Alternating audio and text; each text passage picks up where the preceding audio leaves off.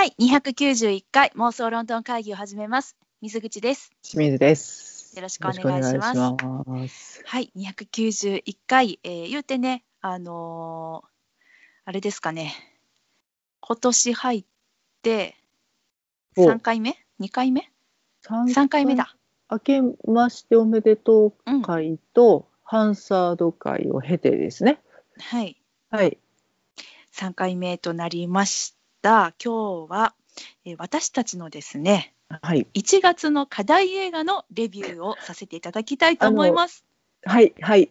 はい、それを決める会を収録しようって言いながら、うん、うん。待たずして第1回 課題映すい画ません。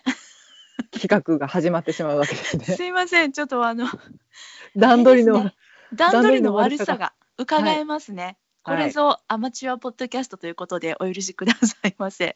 そうなんですよ。うん、映ねねあの公開しているものを、まあ、ちょっとタイミングが合うものを探して、うん英国映画ちょっとみ2人で見てレビューをしようかっていう回企画して、で課題映画をか決める回っていう企画までは行ってるんですよ。はい、うん、それを待ってくれへんかってんなそう、この映画。無理やった。もう始まってて、もう終わるから。うん、なので、えっと自己承諾で参ります。はい。というわけで、えー本年一発目のはい、課題映画でございます。1月期課題映画ですね。はい、1月期の課題映画で、そう、今日はね、収録してるの2月1日だからね。もう2月だね。ほんまじゃなうんびっくりしたわ今。このね、2月期の課題映画もね、近々見に行かねばなと思っているところでございまして、まず1月期よ。はい、はい、しんちゃん、何でございますか？キング・オブ・シーブス。シーブス。そう、シーブズなんだよね。うん。VES でございます。はい、はえっ、と、泥棒の王様的な意味合いかな？出すな。うん、うん。なるんですけれども、はい、こちらがですね、えっと、英国史上最高額最高齢の金庫破りはい。を題材とした、えー映画でございまして、はい、こんなコピーがございますね。えっと、英国屈指の名優たちが揃い踏み、実際に起きた驚愕の事件を圧倒的キャリアとスキルで仕上げた最高のエンターテインメント作品。はい。ねえ。ということで、はいそう、これはね、実話が元となった映画でございまして、うん。ね、しんちゃんも私もこの作品のこれ何だったのかな？予告編で見たのかな？ちょっと忘れちゃいましたけれども見た瞬間、これ絶対見ないといけないやつだってもう一目で思いまして、はい。うん、ものの見事にまんまとはまってまいりましたけれども。そうなんです。はい。というのもですねまずすごいのが出演者です。はい。はい、これね、あのーもう英国映画ファンならば、あのー知らない人がいないであろう名優たちが揃い分でおるんですよ。ぶんでるね。そうなんです。あのーマイケル・ケインさんをね筆頭に、はい。はいえーあとは誰だ？ジム・ブロードベントさん、さん。トム・チャーリー・ココートネックスさん。同時うんメジャー。どころから行こうかな。お願いしますよ、しんちゃん。はい。うんチャーリー・コックスさん。はい。あと、マイケル・ガンボンさん。レイ・はいウィンストンさん。うん。ぐらいがメジャーなところかな。そうですね。あと二人も言ってあげようかね。トム・コートネイさんとポール・ホワイトハウスさん。はい、ということでね、はい、この顔ぶれ、あ皆さん、あの英国映画ファンの方たちなら、ご存知の方たちならば、あれって思われると思うんですけれども、うんそうなんです。あの9割がおじいちゃんの役者さんたちですね。おじいちゃんと、ようお呼びしていいのかわからないんですけれども、あのお呼びするにふさわしい年齢の方々たちですね。おおじいちゃん、そうだね。えっ、と、うん年輪重ねた名優たち揃い踏みっていうふうに言おうか？そうなんです。はい、と言いますのも、あのわ先ほどこちらね、え公式では英国屈指の名優たちが揃い踏みっていううん、言ったやん、さっき。やったんや。ごめんな。どういうこと？どういうこと？かぶっちゃったなと思って。そうそう言った言った言った。うんうんはい。そう。そうだよ。英国屈指の名優たちが揃い踏みで、言えてない、揃い踏みですね。うんはい。そう、えっと、で、先ほどもね、あの、このキャッチコピーで、えーのうん。英国史上最高額、最高齢の金庫破りっていうふうに、あのーさらっとね、お伝えしましたけれども、この作品は、あの、先ほども申し上げたように、実話が元となった作品でございまして、はい。はい、どういう事件が元になったかと言いますと、はい。しんちゃん説明したい？したくない。なんでや。はい、あの2015年にですね、はい。はい、ロンドンの宝飾店街ハットンガーデンっていうね、うん。まああのーめちゃくちゃ有名な、えー宝石を売ってる通りがあるんです。すごいもんがあったな。すごいものがあるよね。さすが英国って感じなんですけれども、はい、このね、まあ、あの手短に説明しますと、このハットンガーデン、宝石がたく宝石屋さんがたくさん並んでいるハットンガーデンの一角にある貸金庫。うん。うん。もうここのハットンガーデンにあるあの宝石やお金がね、もううん。全部あのこの貸金庫にしまわれると。うん。うん、そこからですね、えー1400万ポンド相当。うん。はい、これいくら日本円？わかんない。約25億円のですね、ははい、大量の宝石や現金が、い。えー一晩にして盗まれるという事件が起きたんですね。うん。で、もうこれは英国史上本当最高額だったんですって。うん。うん、でもうどもうプロの犯行集団の仕業だみたいなで、うんきっと外国から来たに違いないとかうん。いろいろ言われてたんですけれども、蓋を開けてみれば、うん、えーその犯人たちは元窃盗とかそういった犯罪で腕を鳴らした、うん。えー元犯罪集団元窃盗集団現平均年齢60歳以上のおじいちゃんたちだったっていうことでそれもまた超アナログな方法で、あのーその宝石を貸金庫から強奪したっていうことでもう本当に話題になって世界中で話題になった事件でございましてしんちゃん知ってた？これ。なんとなくニュースでは知ってて、うんうんうん、なんか当時すごい銀行強盗が起こったけどは捕まったの？おじいちゃんたちやったみたいなの？なんか、うんテレビのドキュメンタリー番組なんかあ話題の衝撃映像みたいな、うんうん。よくあるじゃんゴールデンタイムに。ある。ああいうのとかでも見たんじゃないかなっていう記憶はある。あのこのレビューをするにあたっちょっとこうネットでいろいろ調べてたら、実際その放送のあの記録がありました。うんふんふんふんうん、まあねしないわけないよねこんな美味しいネタをさ。いやすごい話題性なんていうかなうん、なんか筋金入りのならず者って感じ？そうそうだね。えー、みたいな60歳以上って感じだよね。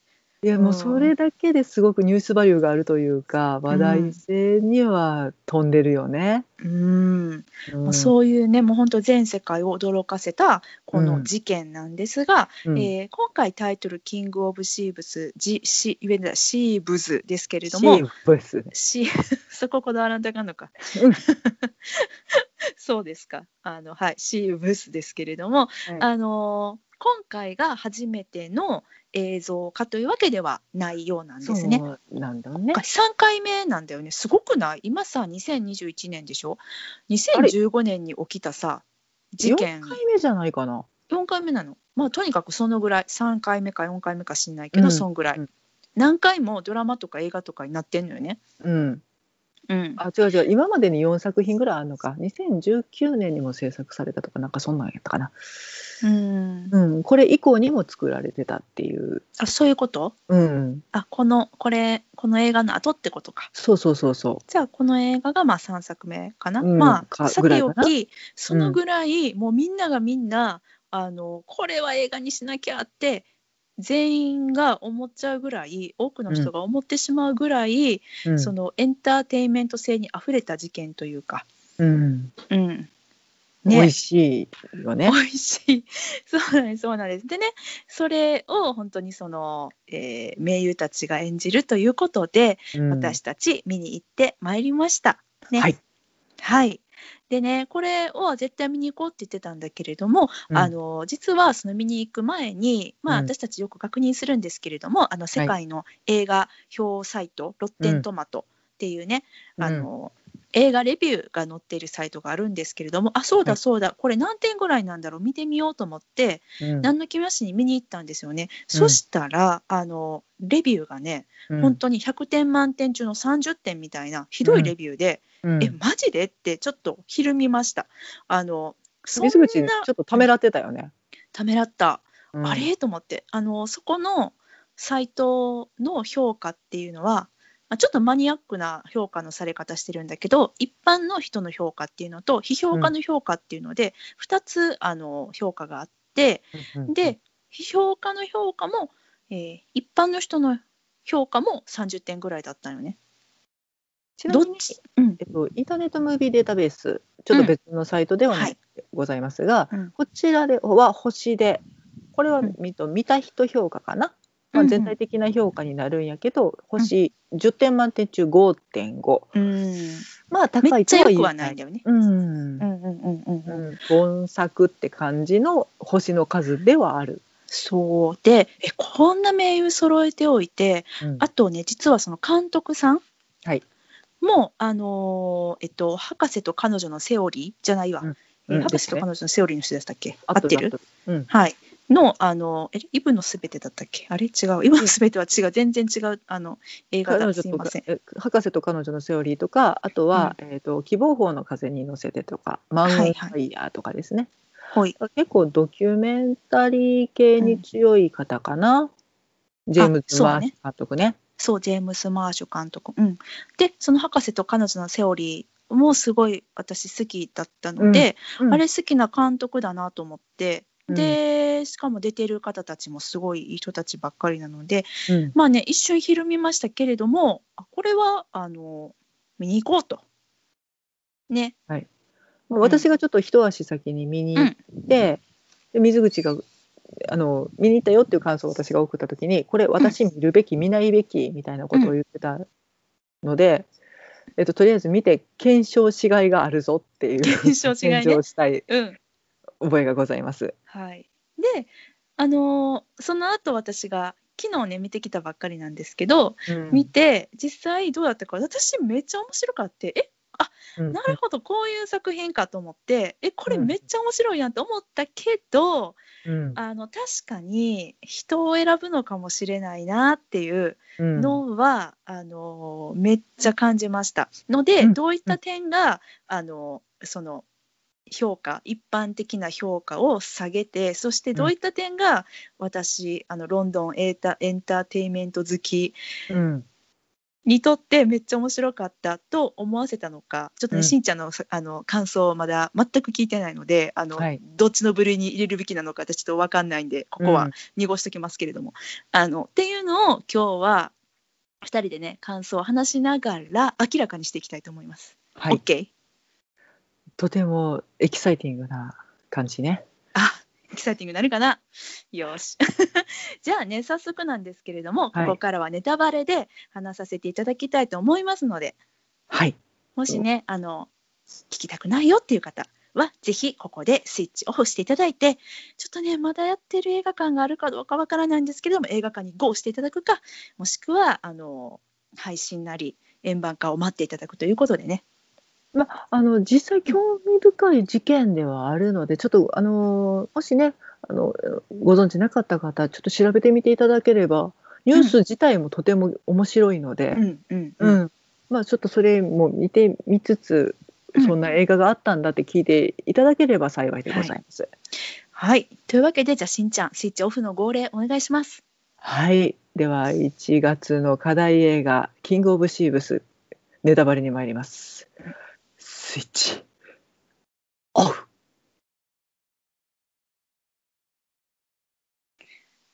ろしいでしょうか？ちょっとあなんていうかこう犯罪映画っぽく言ってみてんけど 伝わわったかな？からんよ。わからん。今の犯罪映画っぽかったんや。そうあのちょっとあの俺ら行くぜみたいな、そういう感じね。うん、はいはい伝わったかな？はいはい。った。あのいやあのその時は分からんかったけど、しんちゃんのそういうことやりたかったって気持ちは伝わった。あオッケーオッケーじゃあもう満足です、オッケー。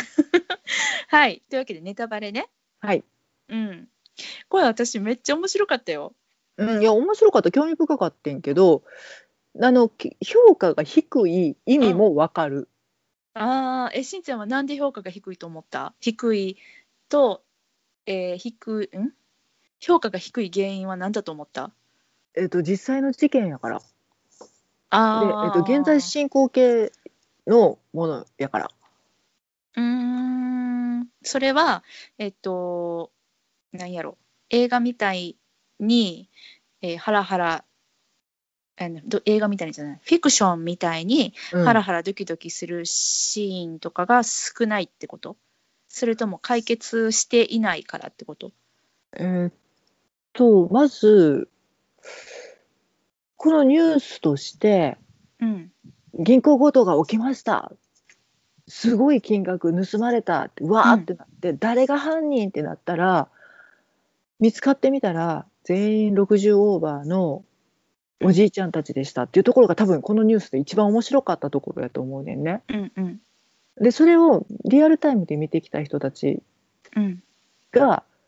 がこの映画を見る対象じゃない、まあ、イギリスで多分制作されてるのでイギリスの人たちがうん。一一番最初に見るってなった時に、うんああの事件かって思ってうん映画化するんやよっしゃ見に行こうって思って期待してる間に事件ってどんどん解決していくじゃんっていう。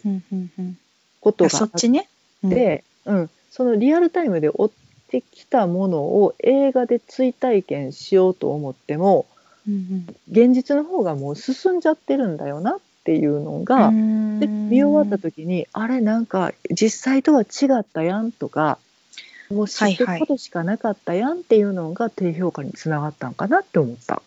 なるほどね。うん、はんはんはんはんはん。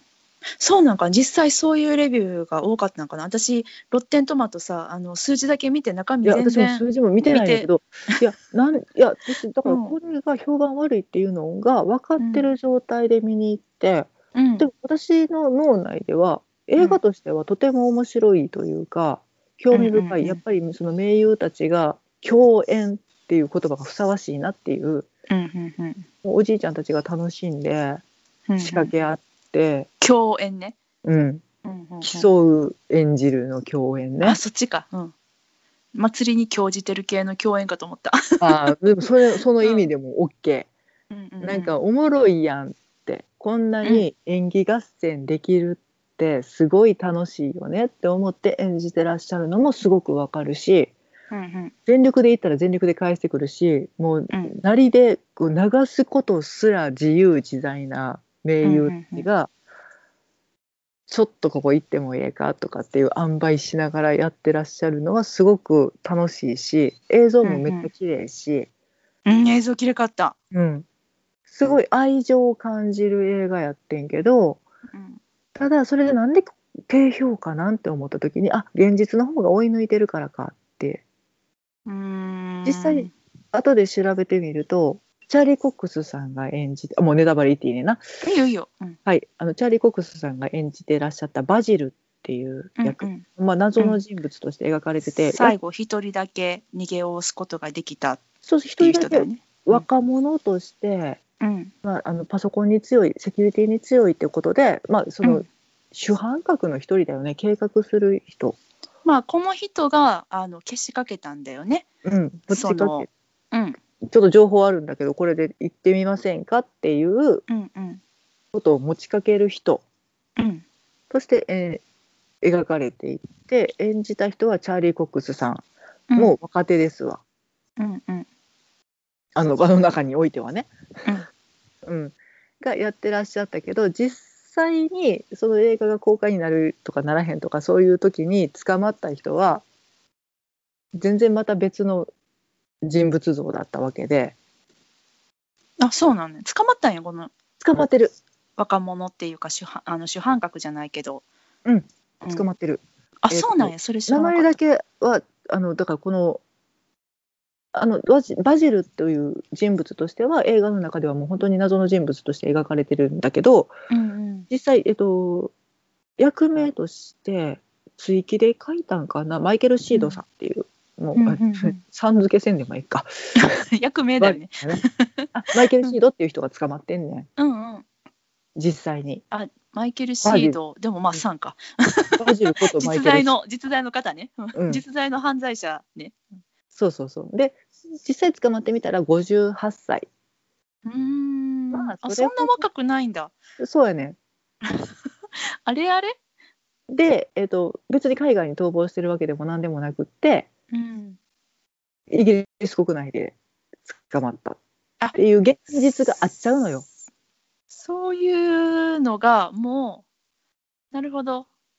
はあそうなの。はあはそれが分かる分からんの端境期にいたんじゃないかなっていうちょっと私もちょっと年号とかで日にちまでちゃんと検証してないから分かんないんだけど、うん。ちょっとあの映画の方が現実に追い抜かれてしまう。そりゃそうだよね。リアルタイムで描いてるからっていうのが、知ってるけど現実じゃないやんっていうのってやっぱり低評価につながりやすいのかなっていううん、推測。なるほどね。うん、はあはあはあはあはあはあ。以外にそんなになんか評判が悪い要因がなくていやまあ、うん、ちょっとうんそのペ実際のえ出来事をベースにしてるからちょっとペース配分はもうちょっとフィクションでもよかったんじゃないとか思うことはあるけどうんうんうんうん低評価なものでもなかろうてって思ってる原因はそこやったんかなっていう感想でした。なるほどね。はあ、はあはあ、私はね、うん。なんか、あ、でも、あそういう、あのーすごい、なんやろ、あ、その目線なかったと思って、すごいめっちゃ今、あの、ほーって思って聞き聞いてた。おうん。うんうんうんうん。そう、なんか、あのーまあ、確かに、その謎の男バジルっていうのうん。が最後に、えっと、一人だけ逃げおおせてで他の人たちはみんなあの捕まってしまうんだけれども、うん。なんかそのバジルがいることによってうん。もしくはその、あれ？バジルっていう人本当にいたのかな？みたいな、うんあのうん。何もその事件のことを知らない状態で見に行った私にとっては、えっと、そのバジルなるキャラクターがね、うん。うんと、そのバジルも消えたまんまだしあとその何十億円だかがまだあの見つかってないどっかに隠されてる状態でそれがどこにあるのかわからないっていうのがもしかしてみんなでバジルっていう人物をでっち上げてみたいなね。あうん。のそういうこともあるのかもしれないななんていうちょっとこのこれもまたロマンだよね。うんうんうん あの窃盗集団のなんていうんですかあのそういう感じの展開までちょっとこうウキウキ楽しく見たのでそれは確かに知ってたら興興ざめだね。あの 評価が低いというかはあーみたいなあなんかここでもったいぶって逃亡してるけどしかも超イケメンが演じてるけどあそんな若くないししかもあのもう捕まっちゃっておったんやみたいな今がっかり感が私を襲っている、どうしてくれよこれしんちゃん。ほうごめんね。いやまあでもまあそういうこともあるかもしれないねそのイギリス国内の方たちはね。うんでえっと私がじゃあなんでこの映画が評価が低かったのかっていうのを私なりの持論があるんですけれども、言ってもいいですか？これは単なる映画ファンからの意見なんですけれども、うん。とこの作品をまず何に惹かれて見に行こうと思うかってしたらさうん。おじいちゃんたちが、まあ、うん。最高齢のね、あの60平均年齢60歳以上のあのおじいちゃんたちが、うん。もう25億円？うん。1400万ポンドの大量の宝石を盗んだ。っていう、もうそこよね。うん。なんかうん。それを聞いたらさ、もうん。う英国史上最高額最高齢の金庫破りって聞いたらさまあそりゃあね、オーシャンズシリーズとかなんかそういうさなんかうん。うん。あのうん。泥棒者っていうのかな？合ってる？この言い方。ジャンルの言い方、泥棒者そうやな。うん。うんなんだろう。間違い窃盗で者なんか。かっこよくなんかあるんじゃない？もうちょっといい。なんかなんかクール犯罪集団ものみたいな感じ？そんな感じかな。うんあのー。ちょっとでもイメージよくしようと頑張ってることの意気込みだけは感じて。あのー犯罪の、まあ、プロから一線を退いたまあ、もしくは、まあ、なんか全然犯罪に手を染めたことのなかったおじいちゃんたちが、まあ、何らかの理由で綿密に計画を立てて華麗に金庫破りをして、そして警官たちとそのなんていうんですかあのチェイスよね。どうやって逃げおおせるみたいな、ハラハラドキドキのね、サスペンスですよ。これをやっぱり期待して見に行くんじゃないかなと、そして最後にはあのスカッと気持ちよく終わるみたいなね、うん、しかもこれ結構なコメディみたいに捉えてた方たちも多かったんじゃないかなと思うんですよ。うんうんうんうん、これ全世界的な見方ね。あのイギリスの人たちじゃなくて。なんか宣伝の仕方としてもすごい緊迫した、うん、犯行現場でトイレとかね、うんうんうんうん、うん、おじいちゃんだから。しんどいとか、うん。うん、みたいなのが、うん、予告編とかでも描かれてたりとかしたからね。うんうんうん、うん、そう、うん、なのでなんかそういった例えば、えっと、最近最近じゃないけど、まあ、結構前ですけど見て私が面白いって言ってたあのダニエル・クレイグさんが出演していた「ローガン・ラッキー」うん、あれはアメリカのお話でしたけれどもあの、うん、アメリカの片田舎でねうだつの上がらない3兄弟が共謀して、えっと、伝説の、えっと、窃盗師？何、うん、これも分かんない。この言い方で合ってんのかな？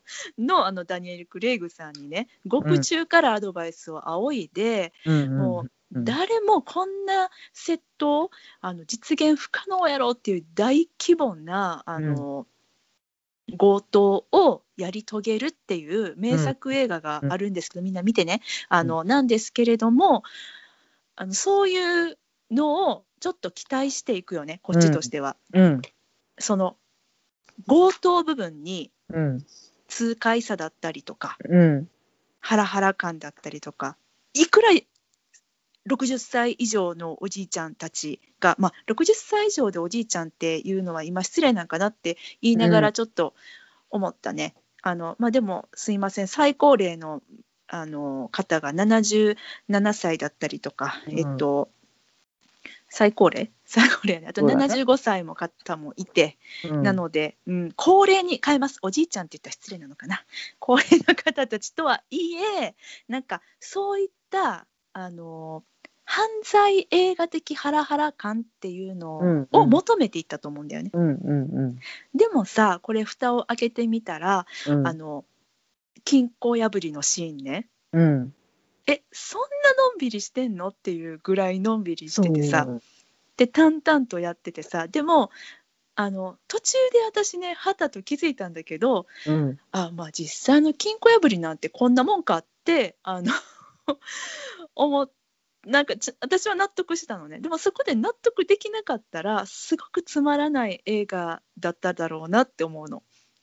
なんか、うん、なんやろうなおじいちゃんの知恵袋みたいな、うん、とんちを聞かせるとか、うん、おじなんかなんやろうな知恵を持ち寄ってみたいな、うん、ことをやっぱちょっと期待してしまうやんこういうストーリー展開そうそう。そうね。ああの時のこれ使うんかみたいな。そうそうそうとかなんかそう人生経験でうん、であの自分の職業なりの、うん、これこういうものがあるんじゃよみたいな、うんうん、私に任しとけみたいな。それもさ85歳とかじゃない？あれその感じ。あれで、うん、確かにみんな若々しかったけどね。若々しかった。うん、うん、ちょっとね、あの高齢ぶってたけど若々しかったよね。うん、なんか普通にそのオーシャンズとか、うんうん、やとちょっと起点を利かしてパッて、あの、なウィットに富んだ返事でなんか切り抜けていくとか。ちょっとしたごまかしがみたいなやつをもういっぱい見てきてしまってるやんか、うんうん、ちょっと嘘ついてキラリンみたいな。のをきのキラリンは何？効果音？効果音今そうそうそう。あのピ あのピコーンってひらめいてなんかやってキラリンって去っていくっていう華麗なる展開の映画を見ていっぱい見てきてしまっていて、うん、それのおじいちゃん版のいぶし銀のギラリンっていうのを、うん、期待してしまっててんけど意外とやっぱ全部地味っていう。そうなんだよね。なんか、そもそもさまああの2015年のロンドンだから、もう大量のねあの監視カメラうん。が街中至る所にあって、うん。うん。でもその監視カメラとかにもう最初からガンガン映ってて、うん。でもおじいちゃんたち何にも気にしてないんだよね。うん。いくらなんかその昔腕を鳴らした窃盗、うん集団だからといって、うん。今この現代にたくさんこんだけ監視カメラがあるっていうのをさすがに気にせえへんじいさんもおらんやろって思いながら見てたんだけどもうん。後々その、えーパンフレットとかを読んでたらさ本気で気づいてなかったらしいのね、今は時代が変わってしまったっていうことに。でうん。それを読んであのますますあの私は愛着が湧いたというかなんと愛くるしいあのおじいさんたちなんだろうって思ったんだけどね。うん。大体からしてさあの金庫破りに使った大掛かりな機械やったじゃない。うんあのえーっと60センチだったかな？のコンクリートの壁をさ。ぶち抜くやつね。そうそうそうそう。地味。1時間半かけてうん。あのまあそれは大層な機械でうん。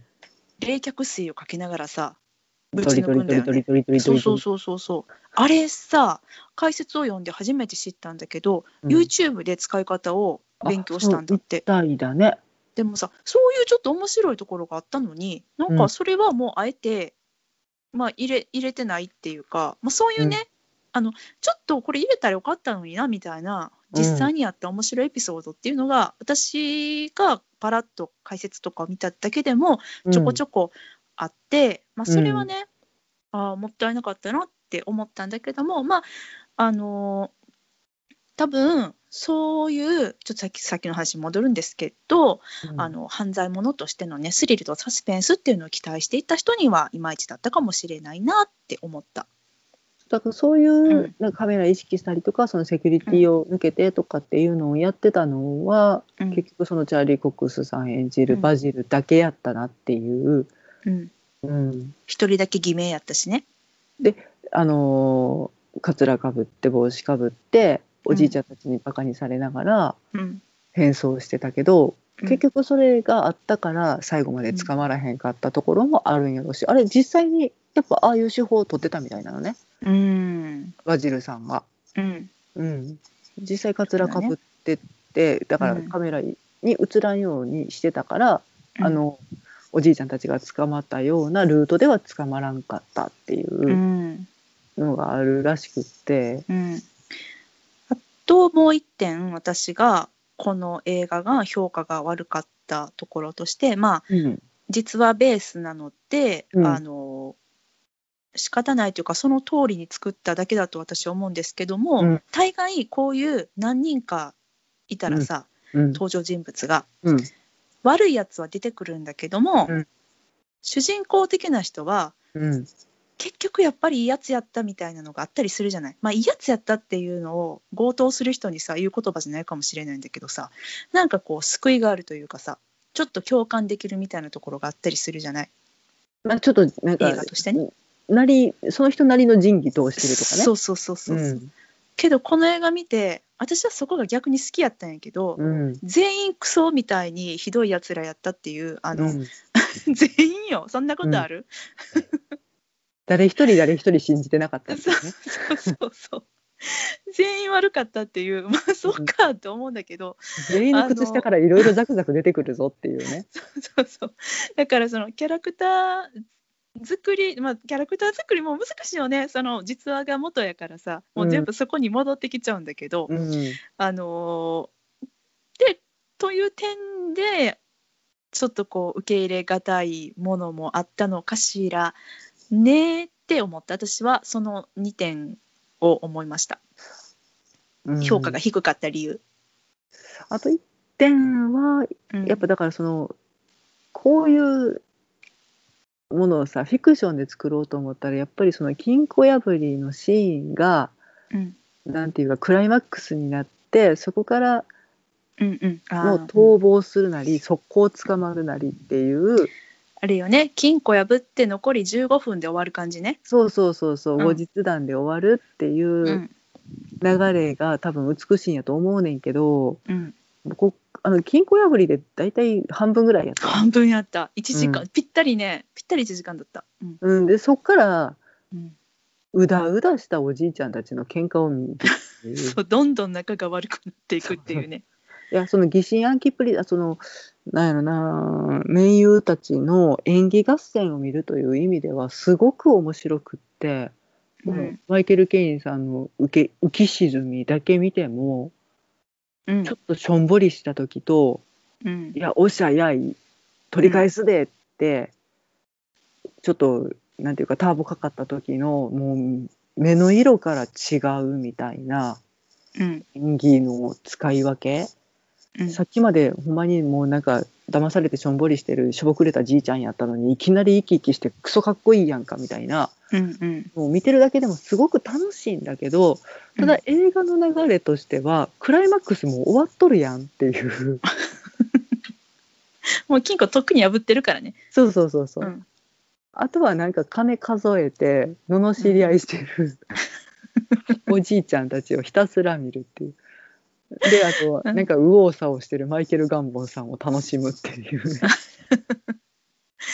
超うろうろしてたね。めっちゃ超うろうろしててなんて可愛い人なんだって思ったけど、うん。うん、なんかその、うんえっと、ストーリー展開も、うん。えっと、フィクションとして作られたものを見慣れてる人間としてはちょっとしんどい流れではあるよな。ただとすごく忠実に作られてるんやろうし、その中で楽しんでらっしゃる名優を見るっていう観点では面白いなっていうそこの分岐点が多分見る側にあるんやろな。うん。そうだね。うん。それは確かに。うん。うん。まあっていうのが、まあ、私たちのこの作品がちょっと評価が低かった原因であろうと思われること。推察推するに。測。うんうん。うん、なんですが私ここからはすごい良かったっていうあの、はいはい。感想を言いたいんだけど、言ってもいい、うん、もちろん。本当？私受でもねさっき私が言ったマイナスっていうか、あの低評価だろうと思ったポイント。うん。っていうのはもう私にとっては実はもう全然あのむしろだからこそこの映画面白かったって思えた人だったの、だから、うん。えっと30点ですか？うん。ロッテントマトね、うん。あのねさっき言ってみたらね30点どころかねえっと一般の人の評価はね、うん。えー、28点かな。あ下がったのね。あそうそう。26点26点で評価が34点ですね。はい。嘘ついといて。だから2つ合わせるとあの30点です。けども私はこのあの20何パーの人たちの中に入ってる、うん。うんううんん。めっちゃ面白かったですね。非常にあの良い映画でしたね。もうあのいきなりクライマックスの話をしちゃうけど、うん。もうクライマックスでうわーってなれた人はきっとこの映画は楽しんだ人やと思う。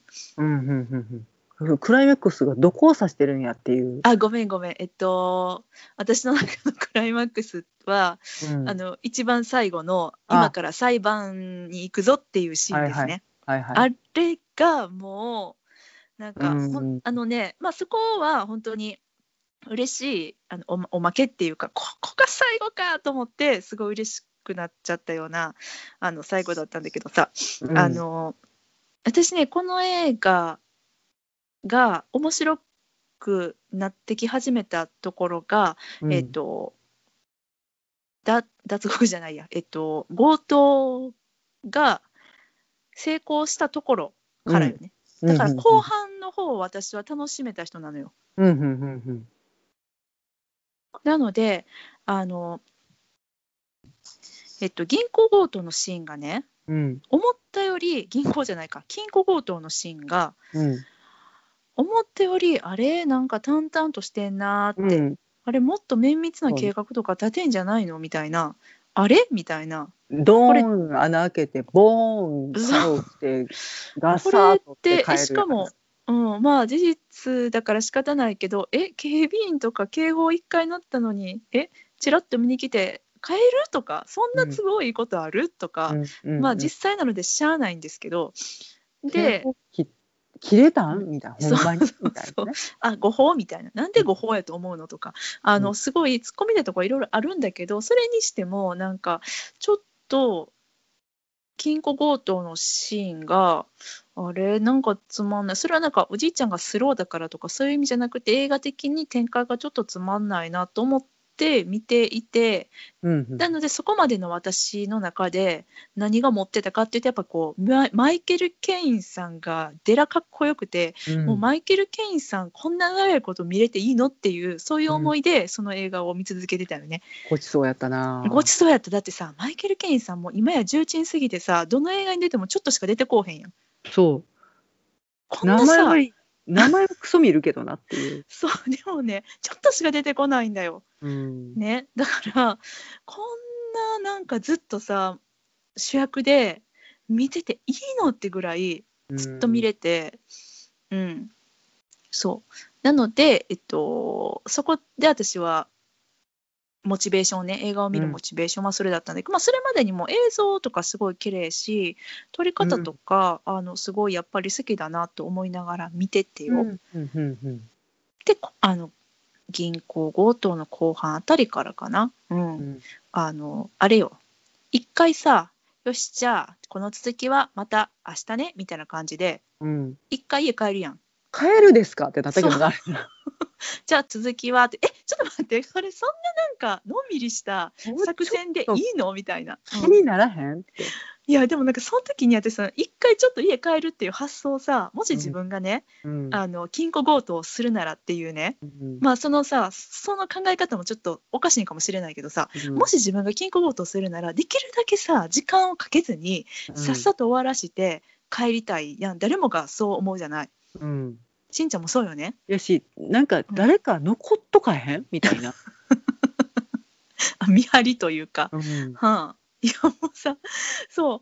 でなんかそれまでもなんかさその壁を開けるのに1時間半かかるとかなんかすごい機械持ち込んで、うん、でさあ今からあの最後のあの押してこれを押して向こうにある金庫を倒して入り口作るんだとかいう時もさ一回機械壊れるしさ、うん、え壊れるとかってさ、まあ、えもうね。ホームセンターで買ってくるわみたいなね。そう。なんかさあのでもその時にあこれ実はって言ってたけどあ実際の金庫強盗ってこんなもんなんかっていうのをすごい実感したの。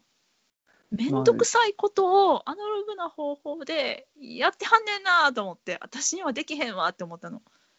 まあなんか普通やったらもうちょっとセキュリティ破って鍵の方から行ってとかってなって、うん、そうよねスタイリッシュにね。うん、うん、がとりあえず壁開けたらな取れるよな。そうそう。で最小限の穴誰か通れたらいっかみたいな。うん。のでなんかアバウトな感じやもんね。そう。でそんな、うん、お腹空いたから帰るとか注射打たなあかんから帰るみたいな。そうそうそう。薬がみたいなね、うん、そう。いやこれ私がバジルやったら「こらじじいども!」っつって胸ぐら掴んでるぞとは思った思うよね。思うよね、うん、いやでもなんかその時に私はあの乗れ乗れたんだよね。そこで乗れちゃった、うん、映画に。そこが私の転機だったね、うん、あこれおもろいやつだって思っちゃったんです、うん、以降は楽しめたねなので。あの警察出てきたでしょ。ああそうね。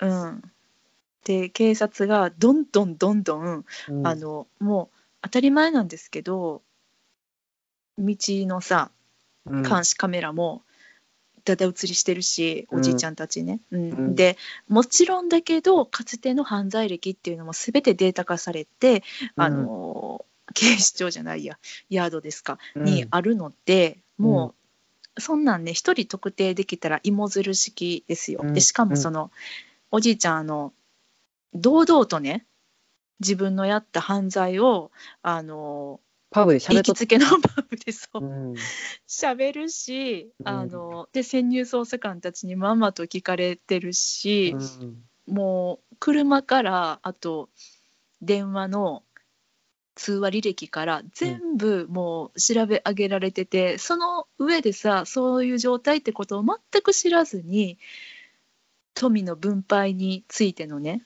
うんいざこざを喧嘩を繰り広げてるっていうもうその様子が私はめちゃくちゃ面白かったんです。まあまあリアルといえばリアルやしこの映画であちょっと面白いなって思ったのはそのうん追い詰める方の警官も、うんをなんかあえて描いてないやんっていうそうね。だからそこでもう一人有名俳優を警部さんに置いてそことの駆け引きみたいなのがあるかなって思っててんけど、ほんまや結構ね。地味な人らでやったやん。地味やった。そんな、うんだってパンフレットに名前すら載ってない。うん紹介されだてないもんね。と思う、うんうん。そうね、そうやね。確かに。うんまあ、だからチャーリー・コックスさんレベルの知名度のある、あのうん同じような年齢の方とかをうんパンってキャスティングしたら、もう一つ多分ストーリーとしては華やかになるのよね。うん。そこの刑事たちの捜査っていうもう現代捜査っていうのをうん出るっていう見せ方もできたんやと思うねんけどうん。この監督はその方法は取らないんだって思った時にあもう本当にリアルにおじいちゃんたちに焦点を当てて、この人たちの生き様とか口喧嘩とか罵り合いを見せたいんやなっていうのは思った。そうやね。ほんまやね。言われてみればそうやね。うん、私だったらそこにもう一人配置するもん。ああ。なるほどね。うん、これまでのその映像化されてたやつとかは警察役とかいたんかな？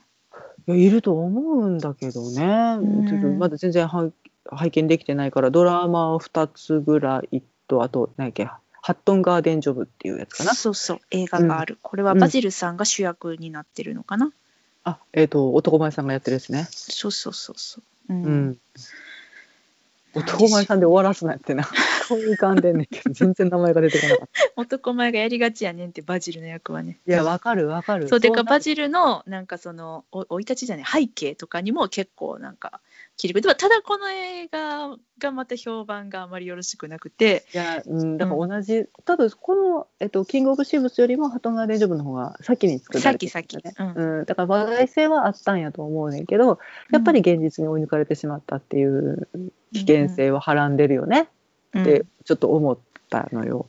うんうん。でこれこの、はえっと、キングオブシーブスに関してはうん。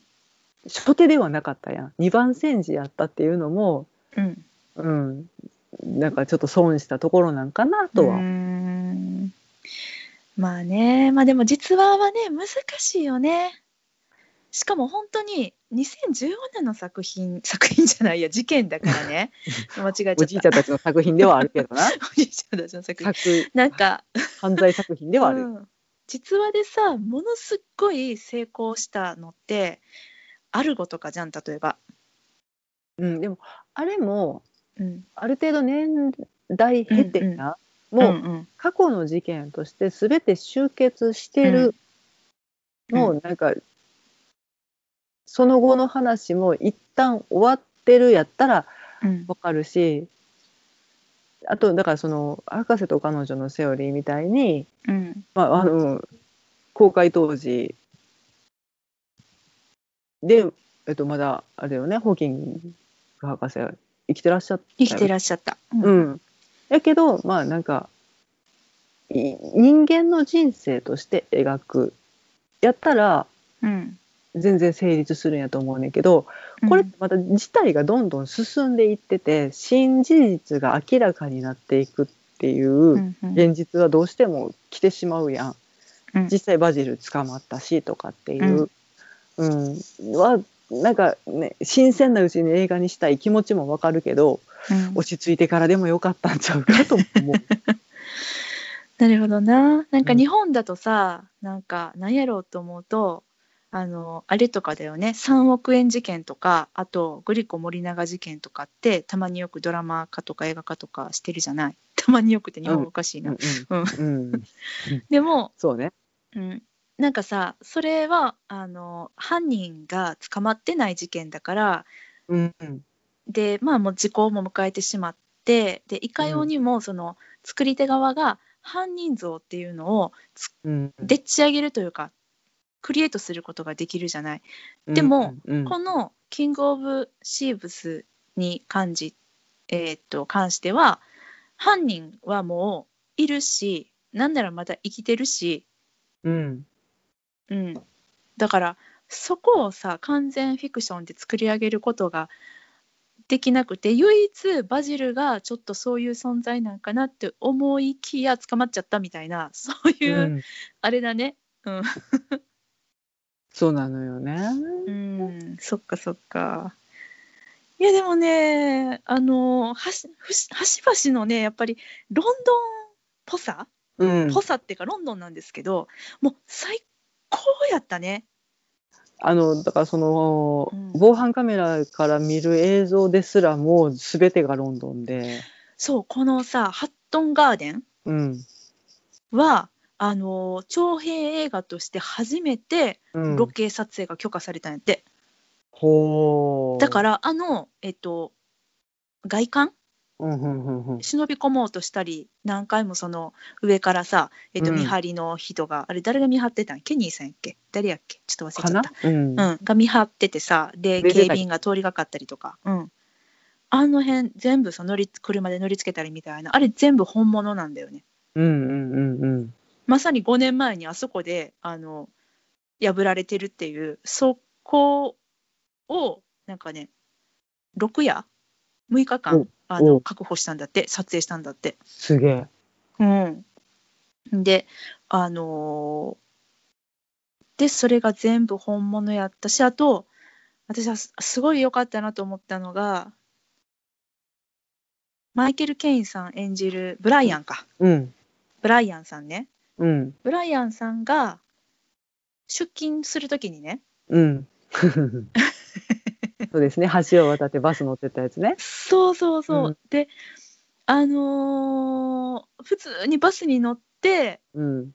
現場に行くんだよね、うん。あれがねもう何とも味わい深くてうん。で実際そうだったらしいんだよね、うん。あの老人用のパスうん。を使って、うん。あのロンドンのバスを乗り継いでうん行ってたってそれが、あのあるよね移動があの移動が無駄に映ってたじゃない？そうやね。てたじゃない？言えてないうんうん。だいぶこれサービスショットって思ってたそう。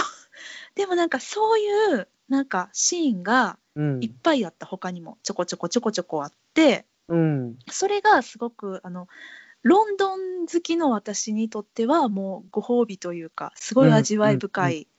うん。であの奥さんを亡くしてしまってさ、まあ、うん。それが、あのもう闇の世界から足を洗ったっていうふうに自分は思ってたけどそれがきっかけになってちょっとした誘いでまたその、もう人生で一番大きな強盗かましとれやないかいってなったっうん。うん。ていうその流れで、でもなんかその老人パスを持ってさバスに乗ってって移動してるところはもうどう見てもなんか普通のあのお年寄りみたいな感じでさ、うん。なんかそこが物悲しくもありみたいななんかそのね不思議なその気分をこの映画中の至る所で感じることができたのが、なんかちょっと私の好きこの映画が好きポイント。いやマイケル・ケインさんの技術なのかなとは思うんだけどねそのうん。微妙なオンオフで、うん今ちょっとその何強盗モード。うん。ちょっと昔に戻った感じでギラギラした感じ、やけどうん外に出た瞬間にスッと日常に戻るみたいな。うん。うん。もうそのお年寄り特有って言ったらうん。失礼なのかもしれないけどそのなんかすごいニュートラルな感じ、うん。うん、全て日常地続きやねんけどうん。いろんなポイントでちょっと一瞬なんかなんていうのかなかっこいいモードに入るみたいなうん美学ってあるよなとは思った。そうねうんかっこよかったよね。ううんん、あとなんか随所にさそのうん過去の映像をはいはいはったやないですか。はいはい。あれがね、超おしゃれやったね。私はもうしびれたね。なんか、あの、イギリス的でもあり、うんほんまはこんなんやったらあかんと思うけどなんかこの人たちが歩んできた歴史を思うとおおやったれやったれと思った。まあ、あの実際に、えっとうん過去の作品からうん似たような、まあ、設定のもの、うんかっこいいシーンのまあ似たようなショットを選んで、まあ、相互関係で作ってる。だから昔、えっと、マイケル・ケインさんのあの映像ないけどミニミニ大作戦やったんかな？わかんない。ただただかっこよかったです。うん。本当にあった作品、過去の作品をうん。ちょっとピンポイントでワンショットパーンって挟んできて、うん。昔その、えっと、だ役名ブライアン・リーダーさんがうん。バリバリ犯罪に手を染めてガッツンガッツンやってた頃とちょっとオーバーラップさせるみたいな、うんうん。うん、ことをやられていてだからそれがその今ねあのなんというか糖尿病に苦しんだりとかもうすぐ疲れちゃうおじいちゃんたちやねんけど昔すごい輝いててその片鱗が今でもやっぱり垣間見えてみたいなうん。効果にはすごいつながってるなっていう気はした。うん。うん。なんかあの最後のねその、うん。今から裁判に行こうかっていうシーンで、うん。えっと、特に効果的に使われてたかなと思うんだけど、うんうんうん。一人一人がその刑務所からね、うん。裁判所への刑務所？刑務所か。留置所なんかな？留置所、ううん。あの囚人服からうん。スーツに着替えて、うん。その鉄格子のドアを抜けてねうんであのおそらくは裁判する部屋裁判所かなに向かうっていう、その鉄格子のドアを抜けていくっていうシーンでさ同じような過去のシーンをさ、うん。実際のマイケル・ケインさんなりが演じてたシーンとかぶせてたじゃない、うん。みんなこういう役してんねんやと思って、あのそれもだからなんかあのこの物語上の中のあの人たちっていうのともうこれを演じてきたうん。彼ら実際の俳優さんっていうのがなんかそこがわっとかぶってダブって、うん。すごくおしゃれなシーンに仕上がったなと。うん。あれはちょっとなんか感極まる感じが。感極まったねあれは。あとうん。音楽がすごい良くて、あただの音楽に関しては私はちょっと謎やってんけどな。本当ですか、うん、あ違うね。あのいやすごいかっこよかったしただちょっと古めのロックがかかってた感じがして、なぜその年代のロックを選ぶんやっていうのが、彼らがその活動しててすごいメインやった時に聴いてた音楽なんかどうなんかっていうのがちょっと私には分かりにくくてうん、かっこいいなーで終わってしまいそうやったからあれそこまで考えてなかったあの、うん、私の気分がただ盛り上がった。うん、合ってたし、めっちゃかっこいいねんけど、まああの、ん。なんつうかブリティッシュロックな感じがね。うんうんうん。うん。うん、そう。なんかあと面白かったのがさ、うん。あれだけねその銀、えー金庫強盗を成功した後にうん。もうさあの殺し合いでも始まるんかっていうぐらいのひどいあの、うん。罵り合い。うん大喧嘩いがみ合いしてたでしょ、うん。なのに一旦収監されてしまうとさうん。その最後の着替えるシーンね。うん。すごい楽しそうにみんな喋っててさ。うん「えなんなん？君らさっきまですっげえ喧嘩してたんじゃない?」って思うとともにもうなんか何十年も生きて一緒生きてきてさ共に苦楽をうん。あの苦楽を共にした仲だったらあ些細なことだったんかなとか 私にとっては結構すごい喧嘩をしてたように見えたけどそんなこと何事もなかったかのように談笑してたでしょ？いやその前からさ、うん。だからそのブライアン・リーダーさんうん。はもうあかんっつって追放になって、うん。みんなで散々悪口言ってんのにうん誰かがちょっともう一つ悪い悪口を言ったらいや、うんあいつはすごいみたいなんで可愛い合いが始まったりとかするやんうん、もうじじいとも何考えとんねんと思う そうだよね。めんどくさいねんそうだよね。めんどくさいめんどくさい。めんどくさかったよね。うん。って思うけどやっぱそのその関係があるから全員がスーツバシってきて揃って決めた瞬間、まあなんとなくキャラ的にあレイ・ウィンストンさんはダブルのスーツなんだねとかちょっと面白かったりしたけど、面白かった。あー黒いシャツね、はあはあとか思いながらね、シャツでおしゃれ気取るのか、うん、なんかジャケットがやっぱちょっとなんか古い、ギャングな感じなのかとか、うん個性も出ててかっこよかったなとは思った。そう。あの映画110分通して一番かっこよかったんが、うん。今から裁判にかけられるぞって出ていくあの時っていうのがうん。それもまた良かったね。うん。普通なんか強盗してさその瞬間かっこよかったりするやんやり遂げてさ、うんうんきっとそうだと思うんだよね。違うかったね。捕まった後がまあかっこいい まああのでその後廊下をずっと歩いていくのは結構ヨボヨボ歩いてるんですよね。そうだいやでも素晴らしい素敵なあの、うん。本当に、うん、ラストシーンだったなと。思った。いやん。みんながうますぎるんやうな。ん。そうだね。というわけで私はこの映画には75点つけたいね。おお結構行きましたね。うんつけるつける。全然つけるよロッテントマトに喧嘩売ったね。うるうる。いやめっちゃ良かったもん。だからなんか、まあ、自分もねその、ロッテントマト表を見て、うん。うん、あんまりなんか票が高くないなどうしようかな見に行くのやめようってやめた映画いっぱいあるのね、うんうんうん。そんな自分へも勝つだよね。あのちょっとでも見に行きたいと思ってやっぱ行くべきだよってあの、うん。あなたは楽しめるかもしれないよって。うんいやわからん。何に面白さを感じるのかわからんね。うん、うん。よかった。私はすごい好きでしたねこの映画、うん。うん、このジェームス・マーシュ監督うん。が私多分すごい好きやねんけどうんうん。多分このおじいちゃんたちのことが好きすぎるんやと思うねんなこの監督さん。ああそうだね、うん。そうだね。めちゃ好きやんと思って。いやそうやと思う、うん。うん、それ感じれるだけでも、うん。この映画の価値はあるのかなっていう気はした。うん、うん、だねはい。そんなところですか？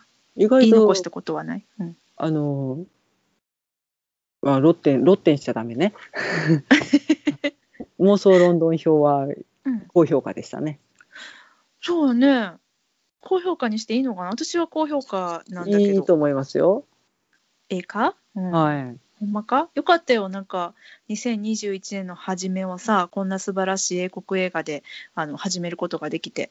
うん、だからドキュメンタリーではないのでっていう観点で見ることをお勧めする。あってこんな最後に言うてああかんか。う。ん。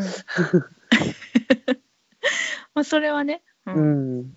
でも事実と違うことももう明るみになってしまっているのでそれはそれで割り切っても、この映画として楽しむっていうことができればいいなって。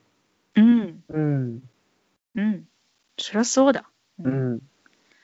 いやーええもん見せていただきましたね。うん。ね、まあなんかこのねちょっと相変わらずなご時世が続いておりますけれども、うんこれがなかったらこれも公開になってなかったんやろなと思ったらちょっとある意味ちょびっとだけ感謝しようかなとは思った。えどういうこと？どういうこと？だいぶ前の映画じゃんこれ。あー制公作が？開、的には。うん。うん、えそれはでも2018年に公開されてるから、コロナの影響で公開が遅れたってこと？あうん。あのスルーされてたやつが公開してくれたんかなと思って、あそう。逆にねうん、あそっかす映画がないから今。ちょっとねあのやっぱり新作の公開がもうどんどんどんどん流れていってしまっている昨今なんかうん。映像公開できるものって言って拾ってきてくれたんかなと思って、うん、あのまあちょっと今公開中ではありますけれどもどん底人生えどん底作家の人生に幸あれ、うんうん。もう2019年の映画今公開してくれてて、あれもちょっと流れてたんかなとか。あでもそれはあるかもしれないってね。いううん可能性もあるし、シネコンにかかるような映画でもない気がすんねんけど、結構やっ、うんうんうん、あ確かに公開関数意外と多いよね。そうなのそううなの、んまあ、ちょっとね今その緊急事態宣言下でさあの8時までに映画館が終わっちゃうっていう、あのそれがあるので、うんまあねあの見に行ける人も少ないかもしれないけどそれでもねやってくれなかったよりかは全然ありがたしだもんね。うんそっか。なのでちょっとまうんあそれだけは感謝してやらんこともないけどなって感じ。うーん本当やね2018年か、なるほど。まあそれか2020年いやうんでもちょっとタイムラグがあるでしょ。ちょっとタイムラグあるね、うん。ほんまやね。まあまああのーいいなんやろ。私としてはいいタイミングで見に行けました。すごく、うん。あの前 あのなかなかこの映画を見てそんな気持ちになる人もいないと思うんですけど、うん。あの前向きな気持ちになれた一本でした。はい。ちょっとねあのーまあ今とはまたちょっと違う。ちょっと前のロンドンを楽しむっていう意味でもね。そうだね。うん。うん、いやロンドンが懐かしいよ。本当に。うん、なんかなので。私たちがもう行き始めてた時うん、代ではあるので、知ってるロンドンって思って。そうやね、うん。うん、だって嬉しい2015年でしょ？私たちいたよロンドンにそうそうそうそう。に事件が起こって事件が起きてたのに多分17年とか18年やと思うから、そうだよね。リアルに知ってる街がちゃんと映像に残ってるっていうのも嬉しいなと思って。うんうんうんうんうん。確かにそうだよね。ううんん、いや楽しかったっす。